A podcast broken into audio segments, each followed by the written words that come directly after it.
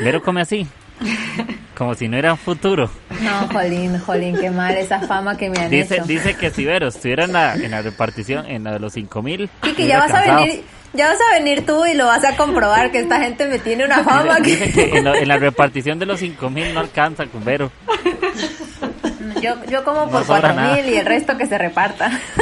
No, Y pero- estaba Vero y no sobraron las 12 canastas. Exacto. No, no, no es por la cantidad, sino es como porque Vero pues a una comida nunca le dice que no. Eso es siempre sí. Hola a todos, bienvenidos al octavo episodio de nuestro podcast de Échale Morro. Estamos eh, con Verónica, hoy tenemos a Juanma y eh, tenemos a un invitado que se llama Quique desde Costa Rica. Un aplauso, un aplauso. ¡Eh! ¡eh! y hoy le, le vamos a conocer y eh, bueno, Vero nos va a contar un poquito más. Bueno, primero, primero que nada vamos a darle la oportunidad a Kike que se presente. Aquí, aunque vosotros no lo sepáis, hubo un intento fallido de podcast que nunca verá la luz. Pero bueno, por eso hemos traído nuevamente aquí a, a Kike a compartir con nosotros. Así que bueno, Kike, nos gustaría que te presentes un poco. ¿Quién eres? ¿Qué haces? No, genial. El de la vez pasada era gratis, este es pagado, por eso por segunda vez. Por eso vuelve a Este- repetir, amigos. El otro está como por Patreon, nada más lo escucharon en el momento y los que están Es, suscritos. es cierto, si, el- si alguien lo quiere me puede pasar 10 euros, yo se lo envío por WhatsApp, todo bien. Sí, es audio, un audio, un audio muy hogareño, nada más, así, ¿verdad? No se escuchan algunas frases, hay que, hay que tener Los interpretación bíblica. Si no entienden una Don de parte. ciencia. pero Discernimiento. todos los dones. Pero bueno, yo soy Quique, eh, Brenes de Costa Rica. Ya nosotros cuatro hemos conversado, eh, no nos conocemos en persona, pero Juanma de un país muy cerca al mío. Así que yo tampoco lo siento tan largo, aunque esté en España. No sé, como que, como que uno se conecta con la gente por alguna razón, independientemente de uno viva. ajá. Vero de Ecuador. Y Caro, ¿vos dónde sos? ¿De Afganistán o de España igual? Parezco de Afganistán, pero soy española. 100% No, española. Yo soy ecuatoriana y También. nacimos, Ah, nacimos bueno. juntas, Ver y yo. Somos americanos, entonces somos americanos. está bueno. Somos americanos. No solo sí. Estados Unidos es América por aquello, ¿verdad? Todos somos americanos. Ajá, sí, todos Hombre, somos nosotros el corazón así compartido porque bueno, ya llevamos la mitad de nuestra vida aquí, así que Ecuador pues es, es importante, son nuestras raíces, pero mm, queremos mucho España también. Nos ha dado Sí. mucho. No, bonito, qué bonito. Espero ir. Y bueno, Costa Rica, ¿qué más? Hago podcast. Y tengo agujeros en el techo. No va a ser publicidad porque como es el segundo, es la segunda vez que grabo, ya, ya pagué No la puede. publicidad. Ya pagué los 10 hacerlo. euros de publicidad en el episodio pasado. Ya no me quedé sin fondos. Eh, y emocionado de estar acá. Eh, todo lo que pueda ayudarles. He trabajado con jóvenes y adolescentes en mi iglesia. He hecho mimo, teatro negro, no sé. Está en el equipo de artes hace algunos años. Toqué bajo en la iglesia. Estuve haciendo lo que fuera. Creo que durante todos los años hice de todo. Nada más no estuve en la red de mujeres, pero creo que en todo lo más que existe en la iglesia he estado. Ni la de niños. En la Ah, de mujeres no me sí. aceptaron, pero, pero Y su, estuve. y, su, y su posesión más preciada son sus peluches. No, Claro, claro, vean, por vean, vean todos los que tengo, no osos de peluche, tengo... Por ahí estoy tiene aquí hasta listo. unos que ladran por ahí, ya mismo, ya mismo escuchan ahí porque Ah, sí tienen sí, así ese sonido incorporado. Sí, aquí si escuchan una ambulancia o un perro que ladra, vecinas poniendo reggaetón, ya... Yo ya acepté que ese es mi destino y ya, ya al principio me frustraba, pero yo siento que ya es parte del episodio. Cuando no suena, es que algo les pasó y me preocupa. Ya los Sales echa a de menos. buscarlas. Sí, no, no, y feliz de estar con ustedes y, y bueno, nosotros vamos donde nos lleven y felices. Feliz Muy de bien. estar aquí. Muy bien. Yo quería em, hoy hablar de un tema muy diferente al, al episodio anterior, así que me gustaría, sabemos que estás estudiando en el Instituto Bíblico de Camino de Vida, se llama I, Ujú. ILD, ¿puede ser? IDL, IDL, eso es- IDL. se llama intensivo de liderazgo, pero sí tiene mucho que ver con Biblia y liderazgo. Es como Biblia y liderazgo juntas, digamos. Ok, exacto. Y también estás como muy em, integrado en todo este tema del, de lo que ellos tienen un, un movimiento que se llama Servolución. Cuéntanos un poquito Sí. más acerca de, de eso. ¿Y, y Bueno, cómo tú desde Costa Rica sirves allí a, Sí, a, a todo este sí, bueno? Servolución nosotros lo hemos hecho en nuestra iglesia antes de Camino, bueno, Camino de Día fueron las que nos influyó mucho, ¿verdad? Pero Servolución existe desde Estados Unidos, creo, otro país, ¿verdad? Ya eso existe en inglés y, y varios países lo han adoptado. Camino Día tiene una influencia muy grande en Servolución, es de los que más hace más grandes, creo que en América. Nosotros lo hacemos en nuestra iglesia, creo que hace unos, que uno o dos años. eh, lo hemos hecho con nuestra iglesia local y también tenemos, bueno, hay un equipo nacional que se llama la Red Pastoral Juvenil, que, que nos juntamos todo el país, diferentes iglesias, equipos y vamos a tener actos de amabilidad. Justamente ser evolución significa ser una revolución de servicio. Ajá. ¿verdad? Entonces eh, significa ser evolución, revolución de servicio. Y uno de los, como el corazón o, el, o lo que trata es tener actos de amabilidad, ¿verdad? Eso es lo que creemos, que un acto de amabilidad puede tener un milagro a una persona. Porque tal vez a veces decimos que orar y, y ir, y ir a la iglesia, pero muchos sabemos que no van a ir nunca a la iglesia. Es la realidad, mucha gente no va a ir a la iglesia, no está interesada, no, no los tachamos tampoco por eso. En realidad no los tachamos ni nos enojamos. Pero di, Jesús la mayoría de milagros los hizo fuera de la sinagoga. Entonces, sí es eso, ¿verdad? Que si queremos llevar una esperanza, un milagro a alguien y, y Servolución es cualquier acto de amabilidad, puede ser, hemos pintado hogares de ancianos, uno por nuestra iglesia, fuimos a pintar todo el lugar, costó un montón, ayudar en la cocina, barrer, y fuimos a un parque que se llama La Sabana, que es un parque grandísimo. Fuimos como, ¿qué? Como 200 personas a ese parque, porque es gigante. Regalamos botellas de agua deportista, limpiamos el lugar, le compramos a gente que vende helados, les compramos todos los helados. Y llegaban niños a comprar y nosotros le damos una tarjetita que decía Jesús pagó. Entonces el niño no pagaba y la familia, no, hoy Jesús paga, hoy Jesús te invita. Y nosotros le pagamos al muchacho esa. los helados. Entonces, y, uno- y hay una historia muy buena de un señor, que es que no sé cómo se llama eso allá, pero bolielados, apretados, como de sabores, de Los flash, los flash. Ajá. Aquí se llama flash. Flash, Que los sí. flash, flash, así. Sí, que son como Sí. helados de agua congelados, Exacto. ¿no? Hielo. Exacto. Sí, entonces el asunto es que le preguntamos a él cuántos tiene. Tenía como 30 ahí, le faltaban vender. Entonces le dijimos a él, te los compramos todos ya, nos los vendes todos, todos. Te los pagamos de una vez. Y eso sí, pero con una condición, vamos a ir a regalarlos todos. Nos- Vos los- queremos que vos los regales. Entonces el señor se fue y empezó a regalarle a niños, a papás, y nadie le dijo nada y nada más se le decía, Jesús pagó, Jesús pagó, Jesús pagó por todo el parque. Diciendo O sea Jesús que pagó. mandasteis a otra persona a hacerlo, ¿no? Él sí, para no hacerlo yo. No, mentira. Estaba, estaba predicando, vamos, sin... Exacto, eso, eso estaba pensando. es buenísimo. Le estaba evangelizando sin querer. Exacto, exacto. Al final nadie le dijo a él que dijera eso. Nada más le dijimos, vamos a regalarlo. Y él empezó a regalar a los niños y decía, Jesús pagó, Jesús pagó. Otra señora andaba que no, no había vendido helados en horas y le ayudamos a llevar el carro nosotros. Entonces andamos ayudándola a vender. Entonces yo iba con un chico, ahí les ponía una foto y nosotros haciendo bulla con las campanas. Nos deja mover las campanas y las movíamos y empezamos a vender. Y es bonito porque todos nos ponemos la camiseta. ¿Verdad? La camiseta es evolución y, y se hace esa como cultura. Una imagen puede traer una cultura donde la gente ve que se conecta, pero Servolución es eso, Servolución es lo que puedo hacer por el de China, lo que puedo hacer por mi vecino, por el de la iglesia, por mis amigos eh, y ser generoso con mis palabras también, no solo como te compré esto, ¿verdad? O te di esto, sino, eh, por ejemplo, ¿cómo te puedo ayudar? Y, y ahí me ha pasado algo, por ejemplo el tema de los podcasts. Yo siempre me pregunto, he podido ayudar a varias gente en sus podcasts y sin yo buscar a nadie. Siempre Correcto. ha sucedido así como, eh, no sé, ¿verdad? Como que Dios me da esa gracia o me conecta, pero yo nunca, yo a veces digo, si ocupan ayuda, lo hago y siempre alguien necesita y eso es ser evolución. Actos de amabilidad donde no espero nada y quiero darlo todo. Quiero servir, Mm. quiero ayudar. Mm. Pero básicamente eso es un poquito la historia, por ahí.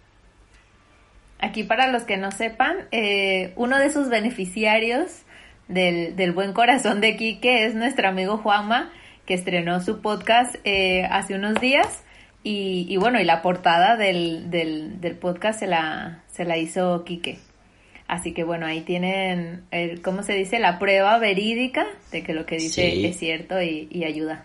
y no solo la portada, sino que me ha ayudado mucho en todo el tema de, sobre todo en el impulso, ¿no? O sea, yo creo que eh, esa vez que Quique me dijo, que yo le dije, que me, gustaría hablar contigo porque yo tengo un proyecto de un podcast, eh, no era mi intención que me hiciera el arte ni nada, sino que simplemente quería hablar de que me dijera cómo, cómo hacía para hacer su podcast, que cómo conseguía los temas y todo eso. Y aparte me, me dice, mira, yo te regalo el arte, pues eso fue una de las cosas también que me motivó a, a sacarlo y ya está, y, ya está eh, al aire. Y ahí está, piloto, 01, piloto. Ahí está ya. Y mañana y después y ya mañana, bueno, no sé cuándo va a salir esto, pero ya mañana sale el segundo y voy a salir los martes. Guay. Muy bien. me recuerda como la película esta de Cadena de Favores, ¿la habéis visto? Ajá. ¿No? Que bueno, que consiste ¿no? en ir haciendo favores eh, unos a otros, nunca de vuelta, sino como nunca hacia atrás, sino, siempre hacia adelante. Y, y, pienso en esto porque, bueno, pues eh, Juanma conoció a Quique y le ha ayudado, pero a la vez también eh, fue por medio de Juanma que nosotros conocimos a Quique y también invitamos al podcast y Quique muy amablemente pues ahí se eh, eh, se, mostró disponible y se enrolló. Así que bueno, yo creo que también tenemos que seguir haciéndolo hacia adelante, ¿no? Y, y si a alguien le parece o quiere que le, o busca en algo, o sea, o mm, encuentra alguna manera en la que nosotros podamos ayudarle, pues también estamos ahí disponibles para seguir la cadena. Para seguir sembrando, es cierto, eso está guay. A mí me gustaría así nos, que nos contaras em, en, en, en, algún acto de servicio, suena como si se fueran al ejército, en, en, algún momento de esos, ¿cuál ha sido una experiencia que te ha, que, que, que te ha impactado mucho, ¿no? Y que te, ha, te, te, ha, te haya hecho decir, o sea, qué guay, eh, esto es lo que pasa cuando, cuando al final nos disponemos para servir al Señor, una experiencia que te haya impactado. Sí, bueno, yo creo que tengo varias. Eh, creo que me acuerdo una, no sé si la conté en, lo que hemos grabado, que quedó nuestro espíritu nada más y con el Señor. pero no sé si fue ahí. Ese podcast se lo disfrutó el Señor solo y ya está. Sí, solo, solo quedó a corazón. Pero en, en mi primer episodio de esta historia, y es un tipo que se llamaba Oscar, que yo andaba, yo me acuerdo que yo ese día estaba, iba a ir a patinar esa historia creo que la, la, conté, creo que la conté cuando estuvimos con ustedes. En el grupo, exacto, sí. Sí, no la han escuchado ahí, ¿verdad? Que yo estaba en un McDonald's, y yo era a patinar con una amiga y que mi amiga se atrasó, ¿verdad? Ese espíritu de Satanás que atrasa a la gente, que, que es difícil de mantener. Eh, mientras yo esperaba, se atrasó como media hora, había un tipo que se llamaba Oscar ahí pidiendo plata, seguro para comer y todo. Y ahí yo honestamente me hice loco, no sé cómo, si se entiende, me dice que no era conmigo. Entonces yo ignoré, pero yo sentí algo adentro ahí, como yo dije, ah, pucha, ya, ya sí siento feo. Entonces me acerqué, eh, le pregunté qué quería y me dijo que quería algo de, de Wendy's, que es un, restaurante que hay acá, como hamburguesas y algo así.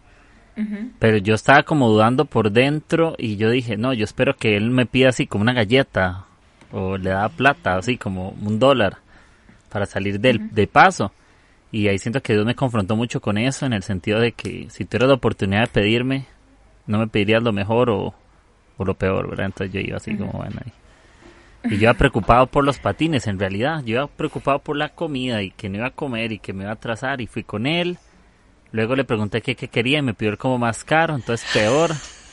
Ya sentía, no, eso es el diablo, Dios no me va a quitar la plata. ¿Verdad? Casi que. Sí, casi que sentía que estaba diezmando ahí. ¿verdad?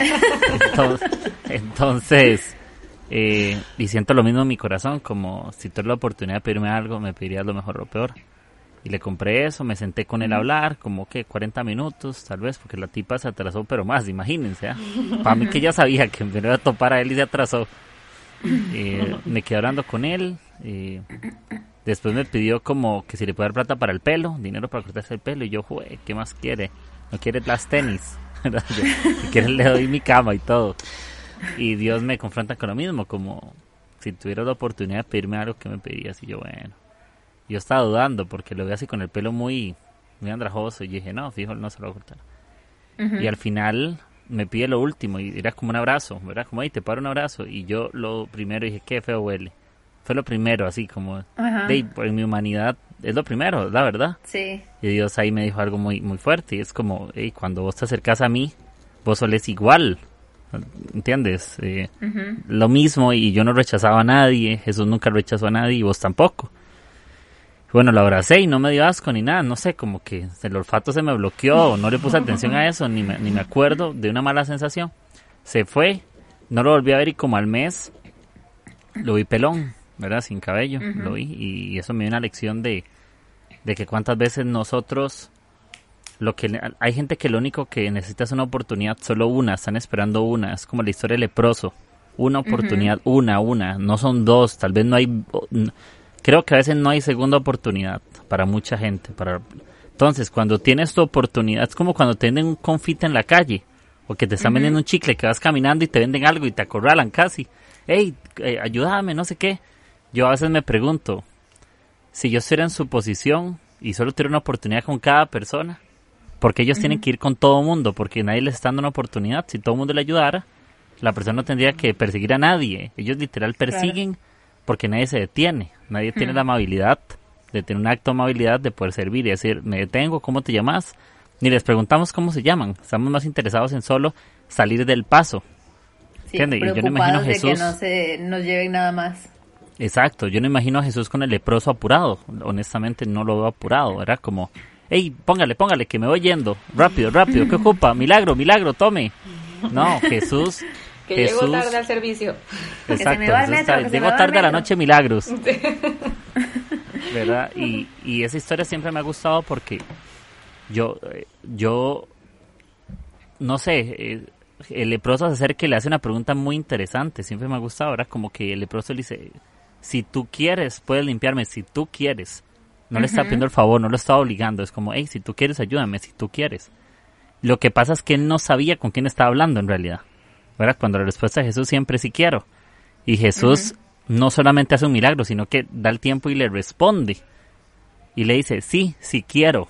Él tiene la amabilidad de responder a su Cierto. pregunta. No solo hace cosas por nosotros, sino que él sí sabe responderme cuando yo tengo una... Jesús no ve mis dudas tontas. Sí, eh, yo le digo, sí. Señor, es que no sé qué hacer. Y Jesús no dice, pero ya te he dicho, Juanma, 20 veces lo mismo. ¿Entienden? Jesús no es igual. Jesús yo le puedo decir algo 200 veces que Jesús siempre me hará una respuesta amable. Siempre. Siempre, siempre, siempre Jesús me va a decir, no importa, te voy a responder como la primera vez. Tengo, Bueno, tengo un creo- amigo, tengo un amigo que dice que no hay preguntas tontas, sino tontos que no preguntan. Sí, en realidad, en realidad es así y, y de historias, no sé, hay cosas tan bonitas como la del señor de los bolielados, de los, de los, ¿cómo se llaman? ¿Cómo le llaman? Los flashes.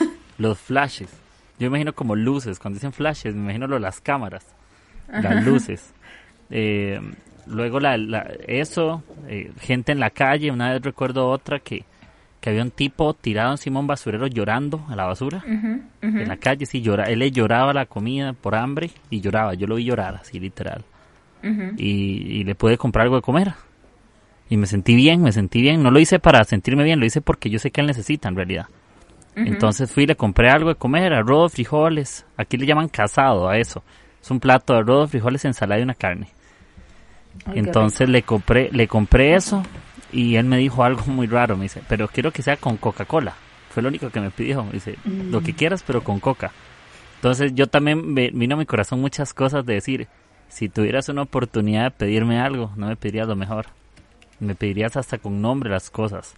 Cuando le decimos a Dios que nos bendiga, no le decimos con qué queremos que nos bendiga a veces. Señor, Sí. bendíceme con un trabajo. O bendice mis hijos con esto. Porque oramos específicamente. Así que nuestra humanidad y nuestra naturaleza divina sabe pedir las cosas. Aunque no conozcamos de Dios, sí sabemos pedir, porque nacimos para pedir, aunque suene raro. Entonces le compré la coca, pero fue muy curiosa la actitud de la señora que me vende la comida. Me dice, muchacho, pero si es con Coca-Cola le cobro más caro. Sí. Era como, como apática la que me lo vende y yo todo como medio molesto y yo. Y yo como que le respondí, ¿acaso yo te estoy preguntando si yo no te lo voy a pagar? Yo te estoy preguntando que si no me alcanza. Claro. Entonces se lo pedí, me lo dio como mal modo, porque siento que ella sabía que era para él, no sé, como que le, le gustó, no sé. Y el tipo no les puedo contar, se lo puse en las manos y el tipo comió de pie ahí, ¿entiendes? no se fue, no se sentó, iba caminando por media calle comiendo, pero así, comía como si no hubiera comido quién sabe cuánto. Entonces, sí, y a veces nosotros menospreciamos eso, estamos demasiado cómodos, estamos muy cómodos, ¿me entienden? Vero come así. Como si no era un futuro. No, Jolín, Jolín, qué mal esa fama que me han dice, hecho. Dice que si Vero estuviera en la, en la repartición, en la de los 5000. Y que ya vas a venir, ya vas a venir tú y lo vas a comprobar que esta gente me tiene una fama dice, que... en, lo, en, la repartición de los 5000 no alcanza con Vero. Yo, yo como por cuatro mil y el resto que se reparta. no, y pero... estaba Vero y no sobraron las 12 canastas. Exacto. No, no, no, es por la cantidad, sino es como porque Vero pues a una comida nunca le dice que no. Eso es siempre sí. Y porque soy, y porque soy de buen comer, a diferencia de mis amigos, si me ponen no sé qué, no sé cuánto, no, yo sí, sí es comestible. Juanma, Juanma, juega, Juanma juega de fit. No despreciamos. ¿Cómo? Bueno, Juanma, Juanma es el fit Juanma ahora. es- Juanma, vos. Ahora estoy Mira, de fit. Juanma puede estar un año sin comer, pero si tú le pones una sopa que no le guste, va a seguir otro año sin comer. el Juanma es todo lo tenías que- contrario. tenías que haber dicho algo que nadie sepa de ti, era que te encantaba el ketchup, que le echas ketchup a toda la comida. Exacto, y hasta la Yo sopa. le echo casi. mayonesa a todo. Ay, no, en serio. Qué rico. Yo Qué rico, no hablen de eso que no puedo. Así se la echo a la sopa, Juanma. No, en serio. No, no, la sopa no. Ah, vale, digo. Ay, no, qué asco. A mí la mayonesa me gusta, pero no es muy sana. Qué bueno, qué bueno. Siguiendo un poquito con, con este tema que nos, que nos comentabas antes, que servías en los jóvenes, em, bueno, no, no sé si es, si es público o no, pero tú nos contaste que te estabas pasando ahora por un momento de transición donde Ajá. eras el líder o el pastor de los jóvenes y ahora, em, vamos a decir así, delegaste en, en parte de tu equipo, que son dos chicos más jóvenes, para, para vamos a decir así, que es como, sí, da- darles, el, darles el lugar para que ellos ahora sean esos líderes, esos pastores. Cuéntame qué es lo que te llevó un poquito a tomar esa decisión, porque bueno, pues hasta donde sé, no, no es que lo dejaste por algo mejor o algo diferente. Cuéntame cuál es la motivación detrás de esa decisión. Que me paga más en otro lugar. No, mentira. No, ¿Oyeron? qué que me pague más yo en otro lugar. ¿no? Y si se quiere Eso venir era. a trabajar a España, pues más. Sí, bueno, en realidad creo que es porque es el momento. Yo ya lo venía pensando hace como un año atrás y que aunque no fue fácil, también es emocionante dar pasos y la única forma de que Josué abra el río Jordán es que Moisés deja hablar del Mar Rojo. Es la única forma. y. A veces queremos como nosotros seguir haciendo la historia y que los otros sigan haciendo la historia y que los otros sigan haciendo la historia, pero ocupamos darle campo a otro más. No, no todos podemos ser protagonistas porque también se ocupa que alguien abra el telón, también se ocupa que alguien acomode las sillas en el teatro, alguien que barra, alguien que esté en la entrada y también los chicos tienen su momento. No, no es el, el momento no es nuestro, solamente somos administradores de los recursos. Los chicos no son nuestros chicos, que a veces lo usamos, no en mal plan, pero no son mis chicos, mis ovejas. No, ok, son las personas que Dios me puso a administrar, a cuidar hoy. Pero en dos años pueden tener otro pastor, otro líder. Yo podré ser el pastor del corazón de muchos, no por posición. eh, entonces, mi llamado está muy ligado a adolescentes. Yo no he renunciado a mi llamado, renuncié a mi posición. Esa es la diferencia. Solo estoy dando un lugar para que alguien pueda liderar desde la posición. Pero yo desde antes de tener la posición ya lideraba adolescentes. Yo me sentía como David. Yo ya era rey sin ser rey. ¿Sí? La gente lo, lo veía como un rey. Antes, aunque Saúl era el rey, ya la gente veía a David como uno. Por su corazón con la gente. Tiene un corazón pastoral. Entonces yo siento que vuelvo al principio y que está muy bueno. Dios me lleva al principio, otra vez, como decir, bueno, ya recorriste el camino, ahora quiero tener una conversación con vos desde el principio, como hace tantos años. Quiero que me contes qué te pareció, dónde te llevé. Como que Dios me llevó en paseo, una aventura, volví al principio, no por nada malo, ahora me lleva a un lugar donde yo veo a quienes lideré liderar. Ya no es, antes era yo enseño, ellos ven, ahora en este, en este tiempo estuvimos yo hago, ustedes hacen, y ahora es ustedes hacen y yo veo. Ahora es al revés, no como al principio, bueno. que ellos veían lo que yo hacía, ahora yo veo lo que ellos hacen. Entonces eh, es emocionante, quienes van a quedar son chicos muy jóvenes, tienen full expectativa por lo que vienen, eh, están emocionados por lo que Dios va a hacer. Yo estoy, yo los, yo que he tenido conversaciones con ellos, eh, yo estoy totalmente convencido que es un buen tiempo para ellos. No se sienten listos. Yo ya salí, nunca me sentí listo, solamente lo intenté. Eh, Moisés nunca se sintió listo, pero Dios dijo que iba a estar con él. David nunca se sintió listo, pero Dios dijo que él era un corazón conforme al de él. José nunca se sintió listo, pero Dios le dio sueños. Jeremías nunca se sintió listo, y porque era muy joven y Dios le confió algo. Eh, ¿Quién más? Adán nunca se sintió listo y se equivocó y metió el pecado. No, no, todo que echar la culpa. No, pero no se sintió listo y, y, Dios le dio una ayuda idónea incluso para completar la aventura, ¿verdad? Y un montón y ser juntos, equipo. Entonces yo creo que, y, aún así la, historia, nunca estamos listos. Esa es la, Adán, no, Adán, Adán la fregó. Hay que dejarse vainas. Adán, todo es culpa de Adán. Yo nunca me sentí listo y... y voy, a, tener dos hijos.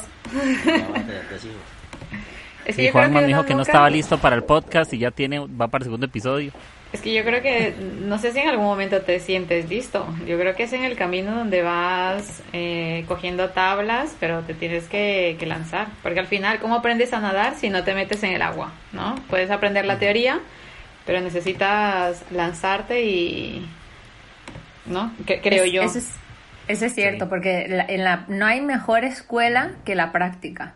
Yo tenía un amigo que, que, bueno, viajaba mucho por el mundo y de repente le decías, ¿dónde estuviste? No, pues en Polonia o en no sé dónde. ¿Y qué estabas haciendo? No, trabajando con una gente, yo qué sé, montando cámaras, por ejemplo.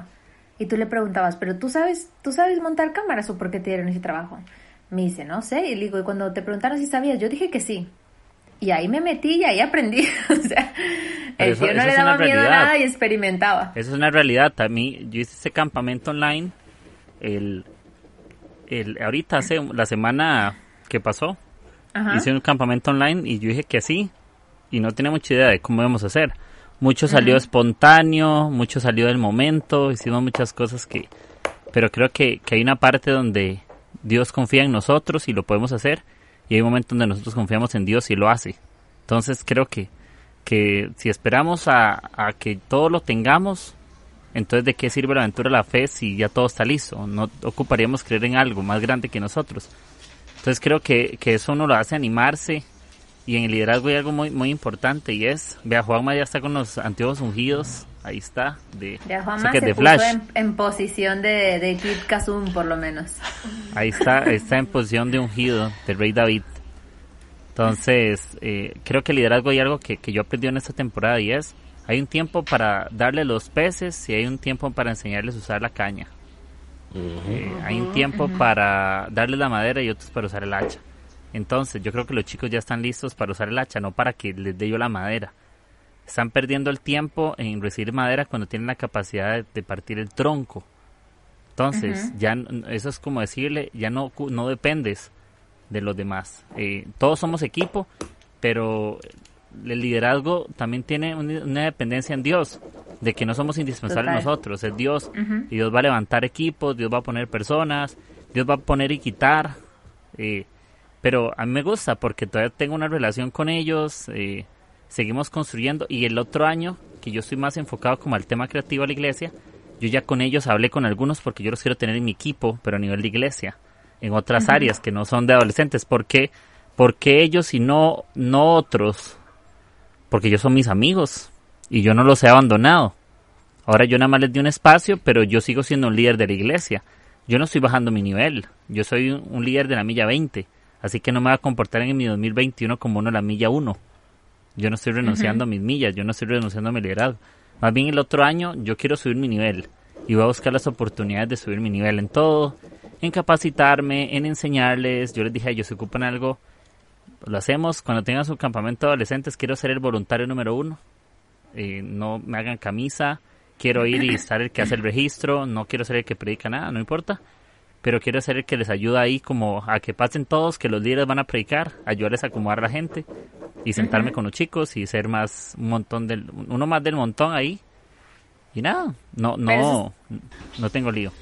Eso está bien porque ah, es lo que comentabas tú, ¿no? Que has construido una relación al, al eh, primero en la base de amistad que te ha permitido luego ir subiendo en ese, en ese liderazgo con ellos. Y ahora, aunque ya no estés, vamos a decir, en la posición, ellos saben que pueden seguir contando contigo por esa amistad que se ha construido, vamos a decir así, fuera de cámaras, ¿no? Cuando, cuando nadie los ve y ahí han reído, llorado y, y yo creo que al final eso cuando uno a lo mejor, ¿no? Toma nuevas posiciones, siempre te da un poco de ánimo saber que, que bueno, el, el que estaba antes es mi amigo y nos seguimos hablando y pudiera preguntarle cualquier, cualquier duda que tengan.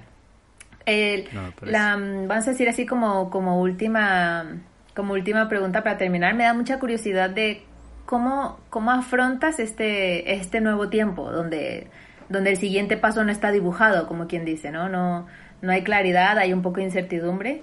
¿Cómo lo estás asumiendo? Bueno, yo creo que hoy hago lo que tengo que hacer nada más pero sin afán de mañana. No, yo creo que no hay prisa. Eh, creo que nos han enseñado como que hay que hacer muchas cosas, pero como la historia de María y Marta. Eh, María también sacó un tiempo estar a los pies y Jesús no le dijo por qué no estás haciendo mucho, sino le dijo a Marta por qué estás afanada. Entonces yo no quiero volverme una persona que se afane por saberlo todo. Igual yo no soy un buen líder por hacer muchas cosas. Yo soy un buen líder por la relación que yo tengo con la gente y la relación la tengo igual. Yo no he cambiado mi relación con ninguno. Seguimos jugando Among Us en las noches con los chicos cuando se puede. Ahí tenemos un grupo de WhatsApp y seguiremos jugando el otro año. yo no es que ya no juego con ellos porque no soy su líder. Yo juego con ellos porque siempre fui su amigo, no porque fui su líder. Entonces, mm. que yo sea un líder era el adicional de lo que yo era. Pero el, el liderazgo, yo doy mi posición Dios me permitió hacerlo un tiempo y le devuelvo lo que Él me dio. No es que era mío. Ahora mm. soy amigo, pero el amigo no depende de Dios, depende 100% de mi persona, de cómo yo lo cuido. Hay cosas que Dios nos da, que nos deja administrar a nosotros y otras que son de Dios, que administramos. Pero hay algunas que se devuelven y otras no las podemos dejar. Las amistades Dios me las regaló y no las tengo que volver. El liderazgo Dios me lo prestó y lo voy a volver. Entonces, eh, vendrán nuevos líderes por posición que estarán para la gente. Yo seré líder de corazón. No ocupo que me unjan, que me pongan una medalla, que, me, que salga en el museo mi nombre. Yo creo que el mejor. Sí, que me unjan en aceite, que me hinquen y que me echen agua bendita. Final de la barba. Exacto, hasta la barba. Eh, y no, y yo estoy feliz y, y emocionado. Yo hago hoy lo que, Hoy saco el tiempo para hacer otras cosas que tal vez se me complicaba un poco. Eh, en iglesia sigo sirviendo, sigo liderando, en mi país en lo que se ocupe, con los de afuera en lo que se ocupe. Y, y sí, a veces hay incertidumbre, a veces uno no está claro, pero yo no tengo lío. Yo sé lo que yo hice, ese legado que dejé y lo entregué en su mejor momento. No lo entregué porque estuviera en pecado, no lo entregué porque estuviera mal, no lo entregué porque hay veces que la gente hace eso no graduamos una generación, simplemente lo dejamos, dejamos cortar la relación ahí. Si yo hubiera renunciado hace años, yo, yo le hubiera robado la oportunidad a los nuevos líderes de quedar, porque yo los escogí. Entonces, si yo no hubiera estado, no los hubiera podido escoger, y si yo no los hubiera podido escoger, tal vez no hubieran estado. Y si no hubieran estado, los chicos hubieran privado a tener a buenos líderes. Entonces, es como una cadena alimenticia, no sé, que, que uno tiene que, si uno lo corta, uno pierde generaciones, corta personas y, hay muchos líderes de los que están quedando. Uno de ellos hoy tiene la entrevista de IDL a las 6 de la tarde, porque va a entrar. Entonces, el, uno de los nuevos que va a quedar, hoy tiene su entrevista de IDL. ¿Por qué? Porque él confía en lo que yo le dije. Yo le digo, creo que es su tiempo y eso te puede cambiar tu vida. Así que tan joven, creo que estaría buenísimo que le entres. Llenó todo, formularios con los pastores, conmigo. Y al final, él ocupaba dos cartas de líderes y yo le dije, ok, yo ya entregué el liderazgo, pero hasta diciembre hacemos como el traspaso. Entonces yo le digo, yo todavía soy tu líder, aunque ya, aunque ya despedimos. Le digo, así que yo todavía puedo firmártela. Yo hasta ahorita la puedo llenar. como el presidente. Sí, entonces yo le dije, yo te la llené. Te la llené y se la llenó el pastor de la iglesia. Y, y no, y él está súper feliz, está súper emocionado. Y yo le dije, mano. Y al principio él era una persona que él tal vez sentía que, que él no era el indicado. Y él fue el que yo le dije, vea, él es como un caballo salvaje que, que cuesta liderar porque no hace caso, es muy terco. Él es como tener cinco líderes en uno, pero es, muy, terco, es como los cinco, cinco tercos juntos. Entonces él a veces decía que él sentía que le faltaba que la gente creyera en él. Le hago, ya no puedo hacer nada más por vos, te di el lugar que tenía. Digo, para que veas que creo con todo en vos. Estuve dispuesto a darte un lugar, estuve dispuesto a darte algo. Entonces yo creo que esa parte es lo que, lo que hace la diferencia eh, del asunto. Y, y bueno, ahí va a estar en, la entrevista de él, va a estar con las cosas y, y bueno, feliz y emocionado de, de lo que pase. Y ahí estamos. yo creo que, bueno, que, es la primera vez que, que escucho que, bueno, como está, está esto, que, sucede esto, porque por lo general, por norma general, eh, la gente suele dejar algún ministerio porque tiene otro al que va a ir, ¿no? O porque hace una transición ya de etapa o así. Y es cuando uno se desprende de uno para, para, transicionar, ¿no? a otro. Pero, o sea, conocer este punto de vista que tú comentas es muy interesante porque la motivación realmente es dar lugar a otros, ¿no? A que em, puedan desarrollar el liderazgo que tienen. Porque es que yo me pongo a pensar y digo, si nosotros no transicionamos o si nosotros mm, no soltamos lo que tenemos en algún momento, eh, puede que duremos muchos años en, en, un liderazgo que luego al final esta gente también pasa, pasa diferentes etapas y, envejece con nosotros, ¿no? Entonces no se le da lugar para que pueda desarrollar ese liderazgo quizás juvenil o ese liderazgo más adelante pues con adultos y demás. Y, me parece como súper súper interesante y, y súper humilde, ¿no? De decir, mm, he trabajado con, con esta gente, creo que está listo, eh, ¿no? Creemos que están listos, porque como decíamos antes, yo creo que uno nunca está al 100% listo, pero pues hay que lanzarse para, para aprender en el camino. Pero me parece como súper eh, humilde, ¿no? El poder decir, no es que yo me vaya porque tengo otra cosa, sino que me voy porque creo que es tiempo de que tú brilles, ¿no? Es tiempo de que tú empieces ese proceso y es tiempo de que apliques todas las cosas que, que has empezado, o sea, que has aprendido. Y además la gente creo que empieza a brillar cuando se le da lugar y cuando la gente cree en ellos, ¿no? Algo de lo que solemos hablar. Nosotros eh, lideramos junto con él y Juanma, hacemos un grupo de liderazgo y, y, algo que siempre tenemos con la gente es creer en ellos, ¿no? Incluso más que ellos mismos, antes que ellos mismos y, y poder potenciar eso porque eso no se hace, ¿no? La gente te valora y cree en ti cuando ve resultados. No, no lo hacen con nosotros y nosotros mismos lo hacemos con, con nosotros, ¿no? Yo sí veo que soy buena en algo, entonces creo que valgo para eso. Pero cuando tú empiezas a creer en la gente, en el potencial que tiene la gente, realmente la gente empieza a brillar. Porque yo creo que ni siquiera ellos se lo tenían creído. Y, y, hemos, eh, y cuando, bueno, teníamos a... Y cuando trabajamos con la gente, y Juanma, bueno, que me corrija, si no, Luego hay gente con la que hemos creído en esas personas y han explotado un montón y han brillado muchísimo. Y uno al inicio decía, uy, hablábamos, ¿no? ¿Qué tal esta persona? ¿Qué tal esta tal a nivel de liderazgo? Bueno, no sé, pero bueno, vamos allá a que, a que empiece a liderar, a que empiece a trabajar. Y de pronto eran unos cracks liderando, ¿no? Unos hachas liderando. Entonces yo creo que, que es súper importante, ¿no? El poder dejar espacios para que otros también puedan puedan brillar, ¿no? Sí, yo creo que una de las cosas más importantes eh, como líderes, ¿no? Es esa, de poder darle oportunidad a la gente de que pueda brillar, como, como decía Caro, ¿no? Y creo que Caro y mi esposa son una de las personas que no sé cómo lo hacen, pero creen en la gente, así a ciegas, y, y, hemos visto gente crack en, en liderazgo porque ellas han visto eso en ellos. Entonces, eh, yo creo que una de las cosas más importantes de nosotros como líderes es, poder darle la oportunidad a la gente de, de brillar. Y entender los procesos, ¿no? De, Que la gente tiene sus procesos y tiene sus tiempos, ¿no? De, de madurez, de compromiso, de todo, porque a veces uno quiere, no, que ya esté, que esté, que haga, que no falte, que todo así y no, y la gente tiene sus procesos, ¿no? Y, yo creo que eso, cuando tú crees en la gente y respetas sus tiempos, al final la, la gente se siente aceptada, ¿no? Que, que, es lo, que es lo que busca realmente, ¿no? Sentirse aceptada, sentirse que, que puede hacer algo más para el Señor. Sí, Yo estoy incluso, totalmente de acuerdo. incluso el tema de la, de la, con la edad yo me he dado cuenta de algo. Uno ya con, llegando a los 30 no piensa como teniendo 20.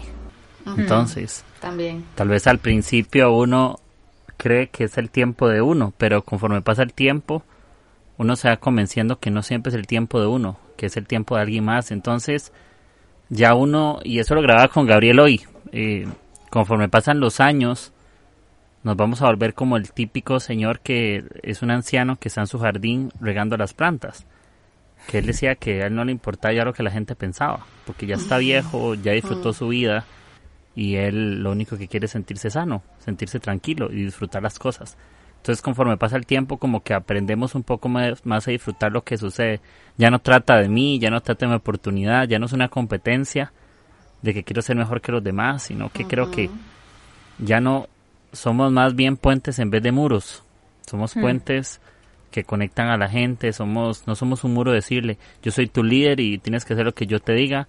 Más bien es yo soy tu líder y quiero invitarte a que puedas hacer esto porque esto va a ser mejor para tu vida.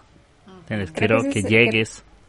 Ujú. Creo que Dale. ese es el reto que tenemos ahora todas las, las personas que, que lideramos, estamos al frente de un ministerio, el, el poder convertirnos, vamos a decir así, ¿no? Es, no, no, no siempre se consigue, pero el poder ser unos modelos o referentes de poder inspirar a la gente en darles ese espacio, en darles ese, ese margen de error y de aprendizaje, porque así también se aprende.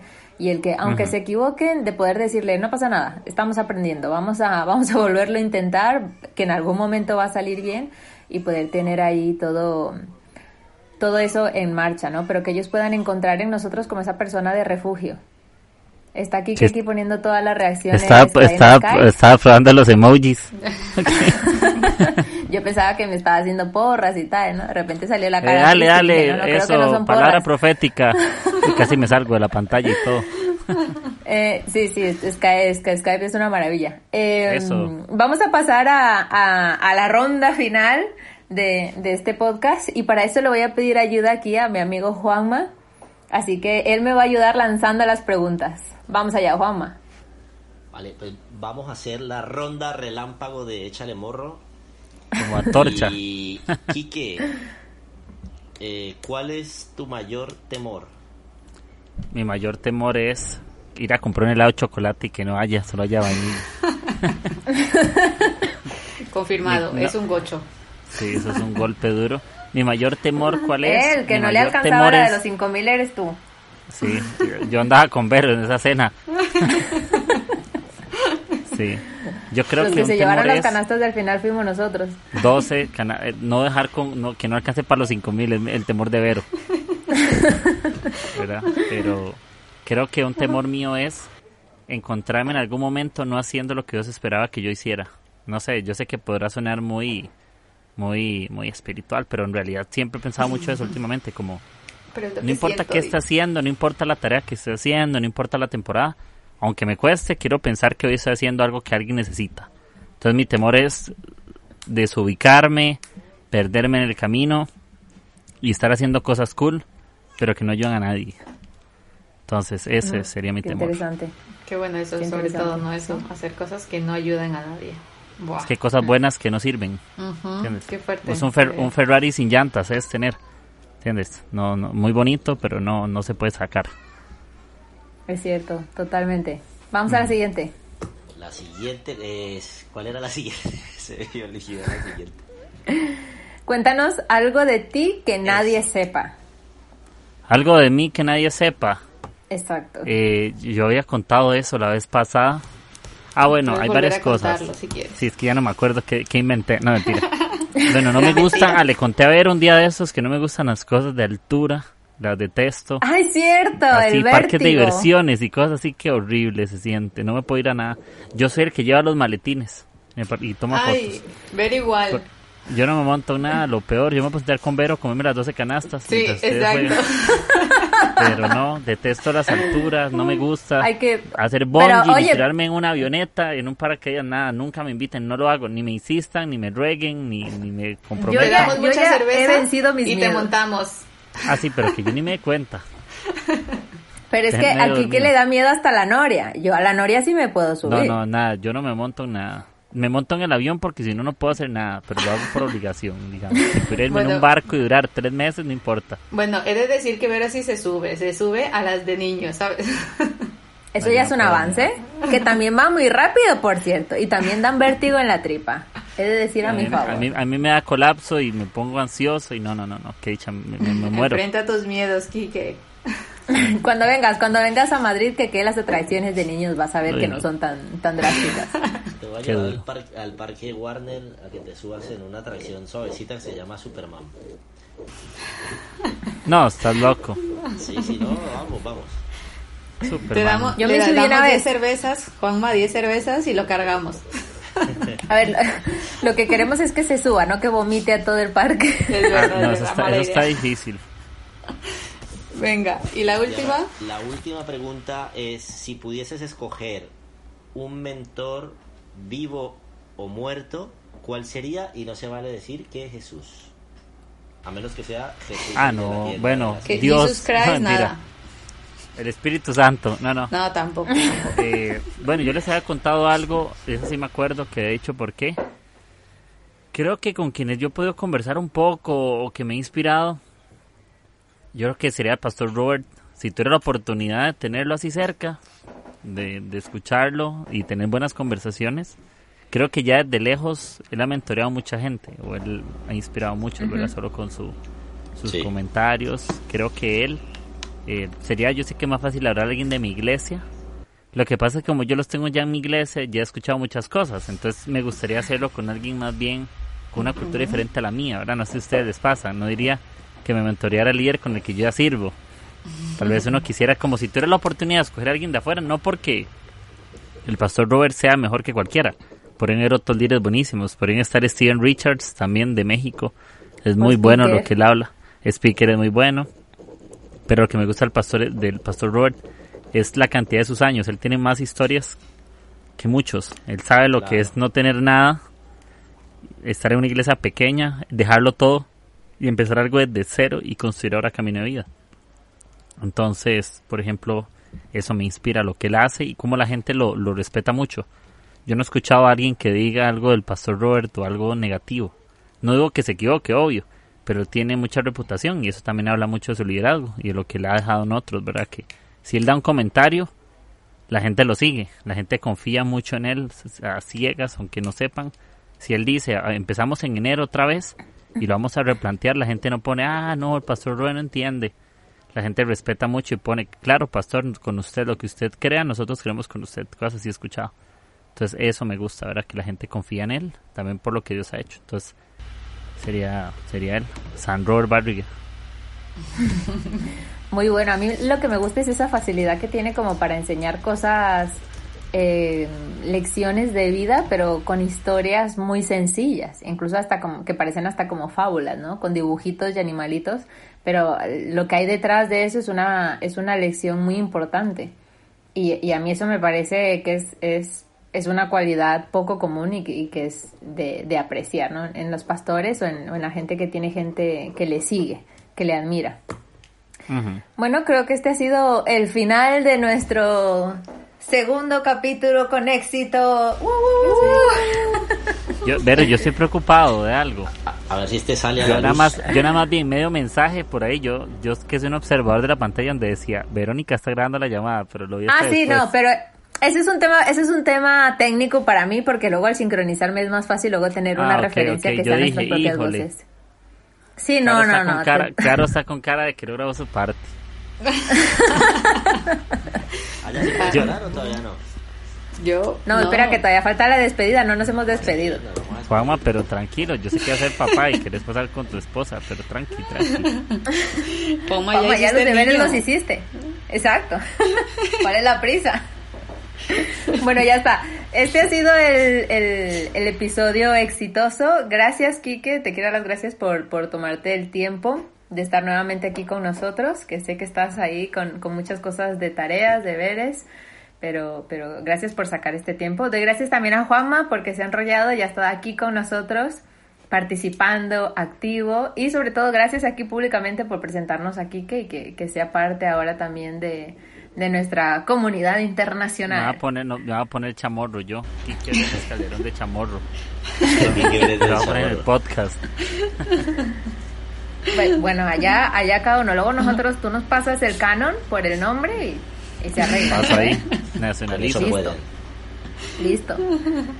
Yo quiero decir, bueno, que gracias, Quique, por, por apoyar Échale Morro, por apoyarme a mí también en, en Gritos y Silencios y gracias por, de verdad, por ser tan tan servicial en, en todo en todo este tema de ayudarnos con con lo que ocupemos nosotros desde por acá. Entonces, muchas gracias por estar. Sigan aquí que eh, su podcast se llama Agujeros en el Techo que también está en Spotify, en, en Apple Podcast, en Google Podcast, en solo esas plataformas. En hay Deezer, en, en todas esas muchas Y en las plataformas. 27 mil plataformas que no conocemos.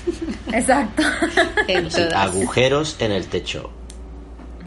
Pues sí, muchas gracias, Quique, por tu paciencia, por otra vez permitir que grabemos juntos este podcast. Y a ver si sale. Sí, sí, este sí sale, este sí sale. Y por tu cercanía y por tu sencillez. La verdad es que a mí me cuesta un poco relacionarme, pero fíjate, ya hago chistes y todo, o sea que... o Ya sea te que quieres subir a la montaña rusa y todo, imagínate. Exacto. Ahí está. Y Yo me voy a montar en la, son- en la montaña rusa, pero en sus sueños. Y eres bienvenido por Madrid cuando, cuando quieras. Bueno, ya ando buscando, ya ando buscando pandemia, pasajes y, O y mientras todo. la pandemia, cuando quieras. No, Aquí estamos, buenísimo. solo te recordamos que el parque de atracciones abre todo el año, o sea que cuando llegues, verano, invierno, otoño, hay que irse por lo menos a pasear, como yo, que pago que las entradas para irme a pasear. Para que nos tenga la billetera y todas esas cosas. Eso mismo, pero si me voy con la billetera no me reclamen. Así que bueno, bueno, ya está, se acabó la guachafita. Nos vemos hasta el siguiente episodio, hasta luego. Chao. Adiós. Bye. Chao.